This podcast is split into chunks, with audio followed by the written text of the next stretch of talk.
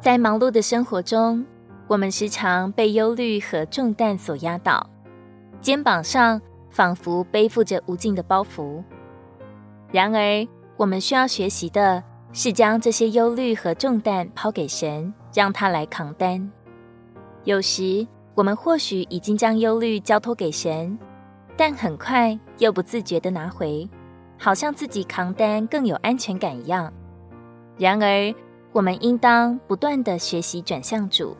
真正将一切的忧虑和重担都放在他面前，我们的祷告应当是这样：主啊，让我学会将所有的忧虑和重担完全卸给你，不再由自己来背负。愿我的灵在压力中得以喜乐。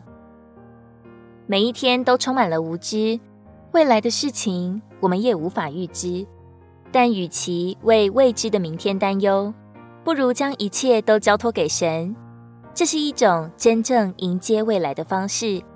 只有不断的交托，我们才能远离忧虑的纠缠，抓住每一天的机会，把握主给予我们的每一个今天，不要轻易浪费。光阴匆匆流逝，时光转瞬即逝，趁着还有今天，让我们抓住每一个机会来装备自己，以免主来时带来懊悔。让我们不要被昨天的回忆或明天的幻想所困扰，而是用心去体验和经历神给予的每一个今天。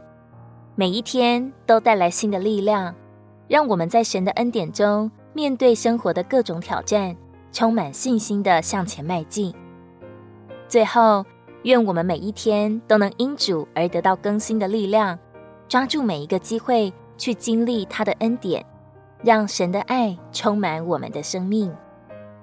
彼得前书五章七节，你们要将一切的忧虑卸给神，因为他顾念你们。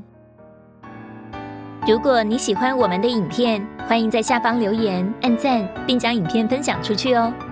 天天取用活水库，让你生活不虚度。我们下次见。